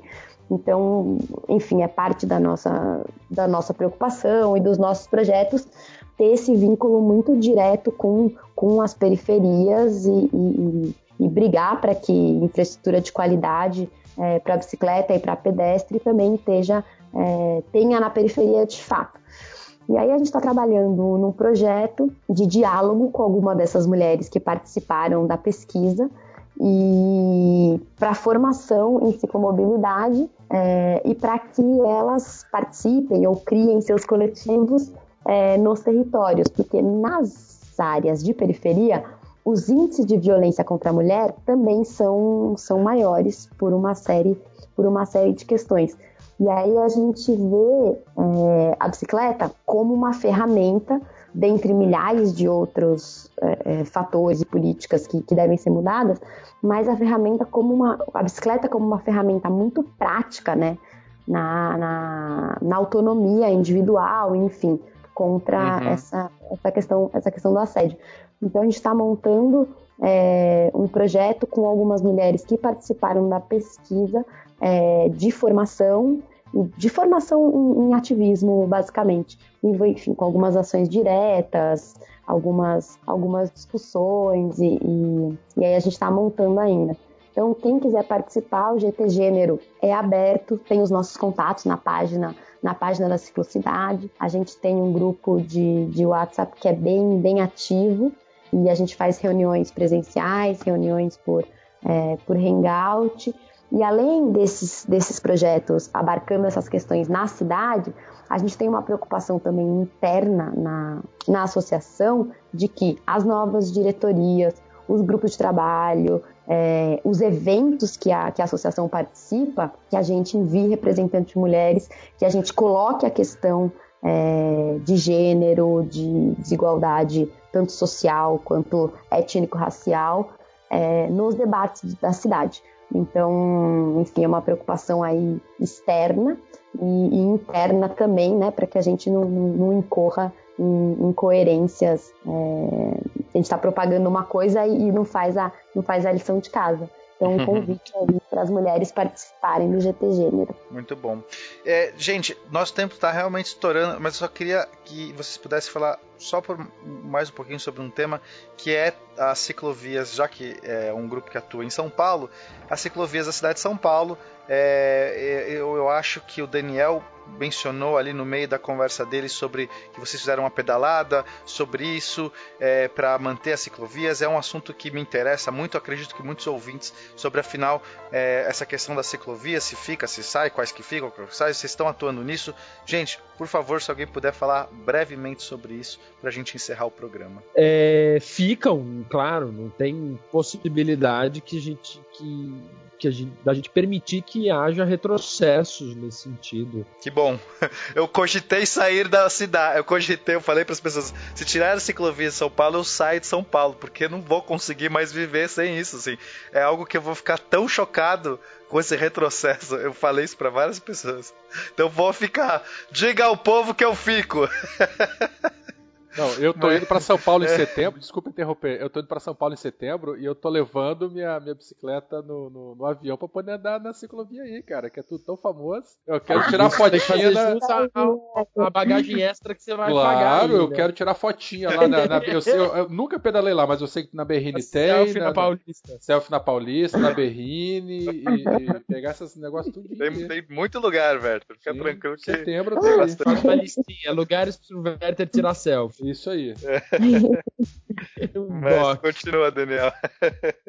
é basicamente nenhum centímetro a menos. Não tem essa, não tem possibilidade é, da gente permitir que isso aconteça. A gente está vivendo uma, uma, eu acho que um período de, vivemos na verdade um período de provação, porque a gente tem aí uh, já entrando, ok, no oitavo mês Uh, nós estamos em oito meses da gestão atual, que uh, teve como plataforma, né, uma das plataformas principais, uh, um pouco da antítese daquilo que a gente defende para a cidade de São Paulo, né, uhum. né, tanto o slogan Acelera São Paulo, a política de afrouxar a fiscalização, a política uhum. de aumento dos limites de velocidade, eh, e um discurso de rever remover, tirar o que não foi bem feito, uh, tirar o que está incomodando, atrapalhando o comércio. Esse discurso é um discurso que vem desde o, desde o período eleitoral do ano passado, que se consolidou com a eleição é, de, um, de, um, de uma pessoa que representa, sim, é símbolo uh, de uma parcela desse, desses grupos mais reativos a políticas né, mais progressistas, de justiça social, de, é, de uma melhor redistribuição do espaço viário, de uhum. políticas afirmativas para mobilidade ativa. Então, uh, ter passado por esses sete, oito meses da gestão uh, de um prefeito que simboliza esse grupo uh, uh, com esse nível de poder econômico barra Uh, ideologia, uh, ideologia e também voz política, né? Uhum. Uh, e, e, decisão, a gente ter sobrevivido de uma certa forma, mantido de, as políticas de pé de uma certa maneira, sem com poucos arranhões, ao mesmo tempo uhum. que a gente tem conseguido pautar a, de uma forma algumas políticas de expansão, eu acho que é um cenário não, que é tão é, catastrófico. É um... Sim, não, eu vejo como um grande sucesso, porque eu estava alarmado. E, e isso para mim já é um, é um grande sucesso. Quer dizer, está mostrando aí a força do movimento. A, a gente está conseguindo ser visto, vocês estão trazendo isso à tona, lutando por isso, né? Representando aí os milhares de ciclistas. Emblemático, Pena, que é o caso recente da Avenida Metalúrgicos, na cidade de Tiradentes, no extremo da zona leste de São Paulo, que eh, foi anunciada pela prefeitura como uma infraestrutura, uma ciclofaixa implementada nessa avenida, que seria removida, que ela estaria, seria pouco usada, uh, teria sido, entre aspas, mal feita e que estaria atrapalhando o comércio local. O que, que nós fizemos? Nós fomos, junto com o Bike Zona Leste, e nós fizemos um levantamento em loco. A gente fez contagens de ciclistas nessa ciclofaixa das 6 da manhã às 8 da noite, que é uma metodologia que a gente já se utiliza desde 2009 para todas as contagens. A gente fez levantamento do território, verificou os fluxos, as interligações, as conexões que essa ciclofaixa faz e a gente descobriu, em primeiro lugar, que ela já é usada todos os dias por 580 ciclistas. Desses, 22% são crianças e adolescentes e quase 10% são idosos, mais de 60 anos. Essa ciclofaixa liga dois terminais de ônibus e seis equipamentos educacionais públicos. Então, assim, é no momento que você levanta esse nível de dados de informações para contra-argumentar com uma narrativa que não tinha dados nenhum, não tinha argumentos e estava baseada num senso comum alienante e, e, né, e tosco, como né, sem nenhum tipo de, uh, de apuração, basamento de apuração, ou seja, você destrói, né? então se tornou absolutamente inviável que a prefeitura toque naquela infraestrutura, remova aquela infraestrutura, porque ela é uma infraestrutura que a gente já chama de, eh, de direitos humanos, né? Quer dizer, como claro. é que você vai dar e, e, permitir que dos 580, 22% são crianças e adolescentes, que essas crianças e adolescentes voltem a ou comecem a utilizar, a compartilhar o espaço com caminhões, ônibus, numa avenida extremamente violenta, quer dizer, não faz nenhum uhum. sentido. Então, não, é então... com esse tipo de. Eu acho esse tipo de enfrentamento e resistência que a gente tem feito, tem conseguido. E a gente criou um espaço em 2015 de diálogo institucional, que é a Câmara Temática de Bicicleta, que tem 22 conselheiros ciclistas da cidade toda que se reúnem uma vez por mês com o secretário de transportes e a gente se reunia a cada três meses com o prefeito da cidade. O Dória, infelizmente, não manteve essa política de se reunir com a gente, mas o secretário de transportes todos os meses se reúne com a gente e a gente tem feito nesse lugar também o enfrentamento, a defesa, a gente faz, apresenta é, relatórios, posicionamentos, faz questionamentos para a gestão, cria pequenos grupos de trabalho, como a gente acabou de criar, por exemplo, para ver a entrada de, das bicicletas nos ônibus, nos superarticulados de São Paulo, que desde 2016 desde maio de 2016, tem uma portaria que libera a entrada de bicicletas em todos os superarticulados, que são mil que a gente tem na cidade toda, mas que infelizmente menos de 50 estão de fato permitindo a entrada de bicicleta, dos mil. Então a gente está uhum. buscando eh, influenciar uh, e, e, dialogar com a SP Trânsito para melhorar esse, esse índice, para que a gente tenha 100% dos ônibus superarticulados, como diz a portaria, para receber bicicleta. Então, esse tipo de uh, de cotidiano, de enfrentamento, resistência, pressão, campanhas. Uh, e quando precisa, evidentemente, a gente rompe, faz protesto, vai para casa do prefeito, vai para casa dos secretários, vai para a rua, é, é, é, para fazer valer o, o interesse público.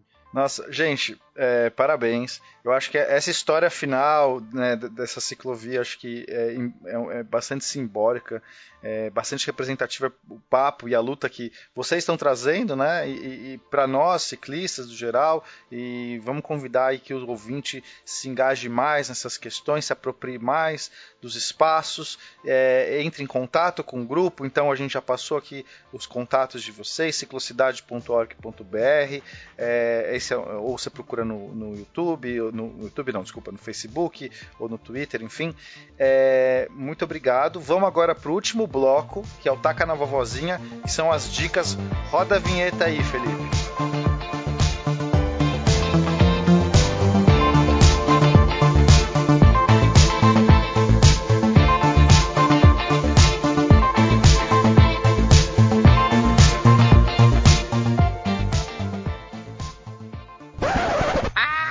Esses meninos, esses meninos ficam atacando em mim.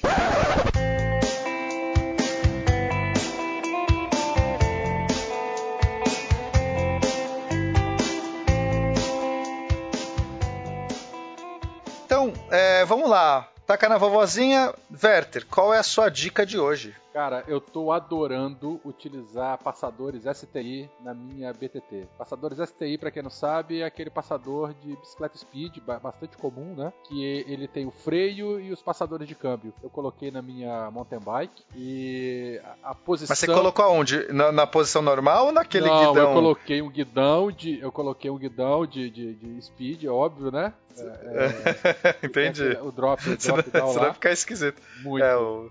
E aí eu coloquei esses Muito passadores, bom. eu levei uns 15 dias aí para poder ajustar lá com, com o Wallace lá, o amigo lá da, da, minha bicicletaria. E, mas minha mountain bike ficou com uma pegada maravilhosa. A geometria de pedalar e, e, a eficiência no pedal aumentou bastante. Então, quem tiver com Eu quero dinheiro... muito testar também esses passadores, assim, eu tenho curiosidade de um dia. Um setembro, dia, meu sabe, amigo. Né? setembro eu tô indo pra aí. Ou, ou eu levo a BTT ah, com isso, isso, aí eu ou eu vou... levo a minha Pronto. Aí você testa Fechado. aí. Mas ó, é, é, bem legal. Quem tiver com um dinheirinho aí guardado, quiser colocar ou com tempo, coloque que é uma outra visão, é uma outra geometria, assim, outra posição que a gente fica na BTT. Então, fica a dica aí. Bom, a minha dica é, eu gosto, eu não sei se já cheguei a falar isso em algum episódio, talvez não, talvez sim, Mas enfim, é, minha dica é quando eu vou viajar, às vezes eu viajo muito sozinho, é, porque eu vou com meus filmes, né? Eu sou cineasta, Ah, às vezes os filmes vão pros festivais. Ai, caraca. Ai, você Pô, é Berto, tudo, você, é que tudo, fica me fera. fazendo parecer babaca. Eu tava falando normal. Às vezes eu vai no festival. é, armeiro, minha, físico, é, é a constrói, minha. constrói é, é, arma- é, Eu não é, falei nada disso, você que tá eu falando. tô falando, você constrói. é, é, como é que. Gente, meu Deus do céu. Armadura medieval, O que, que é que eu cons- ferreiro. e ainda leva filme pra congresso. Fala. Pra festival, Berta. Festival, que congresso. Bom, aí às vezes eu tô acompanhando meus, meus filmes nos festivais, eu viajo muito sozinho. E o que eu faço? Sei que eu chego numa cidade, qualquer cidade, qualquer lugar, né? Assim, né? né que tem uma mínima estrutura, enfim. Eu vou, procuro uma bicicleta, uma bicicleta, às vezes tem bicicleta compartilhada na própria cidade, às vezes eu alugo uma bicicleta e pedalo na cidade. É o meu jeito de conhecer, de fazer um turismo diferente na cidade. Eu tô sozinho, eu quero é, pegar, ficar me- pegando metrô ou, ou ficar andando por baixo, não é tão interessante. Então é o meu jeito de conhecer, fica a dica. Ou às vezes quando eu tô viajando também com alguém, é, e a pessoa às vezes nem pedala, mas fala, vamos pegar uma bicicleta, a gente dá uma volta aqui, a pessoa gosta, acaba se sentindo melhor. É, você chega rápido nos lugares, ao mesmo tempo conhece a cidade, sei lá, é muito mais legal. É a minha dica aí pra vocês fazerem turismo dessa forma. David Byrne, né? David Byrne faz isso. É mesmo? É, ele tem um livro contando exatamente isso, das turnês que ele que eles faziam, que ele fazia, e toda cidade que ele ele pegava uma bicicleta pra descobrir a cidade. Olha aí, tô copiando David Byrne, nem sabia. Como é que chama o livro dele? É um livrinho, é, não acho tão legal, mas vale a pena ler. Não é tão legal, mas. Essa é a sua dica, então, Daniel? Você tem uma outra dica? Leia o livro, mas não leia o livro. Não, leia o livro é, do Da- Não, não vou indicar o livro do David não. Você tem alguma outra dica para os ouvintes, Daniel? Minha dica é, já que nós estamos falando de movimento social, ativismo, cicloativismo, é, minha dica são dois livrinhos da coleção Baderna, um que é um clássico já, escrito pelo Léo Vinícius com o pseudônimo do Ned Ludd, que é o eh, Apocalipse Motorizado, que são uma, é uma compilação de artigos geniais falando sobre as questões eh, da mobilidade urbana e do Carmageddon. né? Uhum. Então, eh, esse, é um, esse é um livrinho bastante assim, bibliografia essencial para quem quer estudar, conhecer e se aprofundar sobre eh, essa narrativa do movimento de- eh, pela, pelo uso de bicicleta, pela ação política. É um livrinho e um livrinho que eu li, inclusive, por indicação da Melina, diretamente, porque foi escrito por dois amigos dela. É um livrinho genial chamado Escolas de Luta, conta os, eh, as táticas adotadas pelo movimento secundarista aqui de São Paulo eh, nos- nas ocupações eh, a partir do- da intenção do governo do estado de promover a suposta reorganização escolar a partir de 2015, não, a partir de 2015, 2016, é. E esse livro conta um, também, além da história em si, que é genial, mas fala muito a partir das entrevistas do- com o movimento, com os estudantes, com os secundaristas, de como eles, de uma forma muito orgânica, muito autônoma, sem nenhuma vinculação partidária, institucional, eh, adotaram inúmeras táticas e foram combinando táticas e melhorando elas ao longo do processo para chegar no resultado que eles queriam, que era não permitir que aquela suposta reorganização acontecesse, que no final das contas era o fechamento de escolas mesmo. E aí eles venceram, inclusive eles conseguiram derrubar um secretário de educação estadual Nossa, que legal. e conta, o livro conta essa história, bem legal. Então são dois livrinhos, um do começo dos anos 2000 que eh, que traz esse panorama eh, do, eu acho, das externalidades do uso do carro e da lógica rodoviarista das nossas cidades e traz para os movimentos sociais eh, uma narrativa muito importante, então que é o, o Apocalipse Motorizado de organização do Ned Ludd, do Léo Vinícius com o nome Ned, Ned Ludd, vários artigos e o Escolas de Lutas, eh, Escolas de Luta do, da Antônia Malta Campos e do Jonas Medeiros, que conta aí a história do movimento secundarista aqui de São Paulo, que nos ensinou muito, mesmo sem nenhuma institucionalização, mesmo sem nenhum acumulado, de uma certa forma, de movimento social, de forma espontânea, de forma de coração e com muita estratégia construída por eles de forma coletiva, eles conseguiram uh, enfrentar, resistiram e venceram a luta deles naquele momento. Muito bom. Esses, essas sugestões, ouvintes, estão linkadas aqui no finalzinho do episódio, então, com a referência, com o link para compra e tal, para poder facilitar a vida de vocês. E agora a dica da Melina. Vamos manda, lá. Manda uma boa. Vou mandar duas também, aproveitar a deixa. É, o primeiro, a gente falou de ativismo e formação. Um filme muito legal, que eu acho que quem é do mundo da bike já deve ou ter ouvido falar. Ele não é de tão fácil acesso, dá para comprar piratinha, ou dá para comprar no site mesmo, vou passar o link. Mas é o Bike versus Cars. A gente já citou, já citamos em alguns episódios, sim. Adoramos esse mas pode falar, dá a dica de novo. É, assim. porque ele é muito didático, né? Primeiro, assim, é. mandar um beijo quente pra Aline Cavalcante, amigona. Tentei falar com ela, tentei muito falar com ela, sabia? Até para convidar para esse episódio, mas é, haverá outras oportunidades para convidá-la. A gente vai Sim, voltar continue, a falar desses assuntos. Continue convidando, porque ela é então, demais. Então, fala é com ela, ó, já que você é amiga dela, fala assim: olha, Fala ou, com o Pena. Não, ouve primeiro. Ó, falar com você. Isso. Ouve, ó, Aline, ouve esses episódios do Beco. Depois entra em contato com o Pena. A gente tem um espacinho pra ela aqui também. Isso. Te mandei DM no Twitter lá. Quer dizer, DM não deu porque você não me segue. Me segue primeiro que eu te mando uma DM. Aline é demais, preocupada. Mas o filme é muito legal, né? Falar de novo dele, porque mostra de uma maneira muito didática é, como, enfim, a indústria do petróleo e o lobby das indústrias é, automobilísticas e todo, todos os impactos ambientais, sociais. O filme é muito bem montado, assim, eu gosto muito. Acho que é, é, muito informativo. E o segundo, porque não só de se deslocar pela cidade, de cidade a gente vive, é uma dica de cicloviagem. Eu fiz o ano retrasado é, o circuito Costa Verde Mar, que é na costa de Santa Catarina, saindo de Balneário Camboriú é, passando pelo norte do litoral de Santa Catarina e tem uma parte do circuito que é no interior, né? Não chega tão interior, mas que passa por montanha e plantações e, e cachoeiras, é bem gostoso. É um circuito que já está mapeado, tem placa, é, tem infraestrutura, é muito Legal. bacana fazer no calor. Não tem, a gente queria ter acampado, não tem tanto camping, mas dá para se programar para acampar na praia. É, ou enfim, parar nas cidades e, e, nos locais que tem, que tem camping, um lugar seguro para acampar. É bem legal, porque você pega tanto a paisagem de interior da Serra de Santa Catarina, quanto a parte do litoral, que é maravilhoso. E mesmo para mulheres, meninas que queiram fazer sozinhas, é uma rota bem segura, que está bem mapeada, tem infraestrutura, enfim, a altimetria também é viável, a paisagem é maravilhosa, rota, recomendo. São quantos quilômetros? E você fez em quanto então, Eu fiz em acho que quatro dias, são 350, 300, por aí. Tem certinho no site, é, chama Costa Verde Mar. É bem, é bem maravilhoso para quem está começando. Deixa eu só fazer uma piada interna aqui. Só fazer uma piada pode interna. fazer. Rapidinho. Chupa a pena. Tá? Ah. Ah, olha aí. É, chupa pena. Ei, não tô entendendo, é, não tô entendendo depois agora. Depois você ouve um episódio é. chamado assim Minha Primeira Cicloviagem, tá, Pena, que você vai entender. ai, ai, Fala, Beto. Melina, desculpa. não podia perder essa. É, o, ter, é o número 3 ou 4, alguma coisa assim. Depois vê a minha, ciclo, minha primeira cicloviagem, dá umas risadas lá.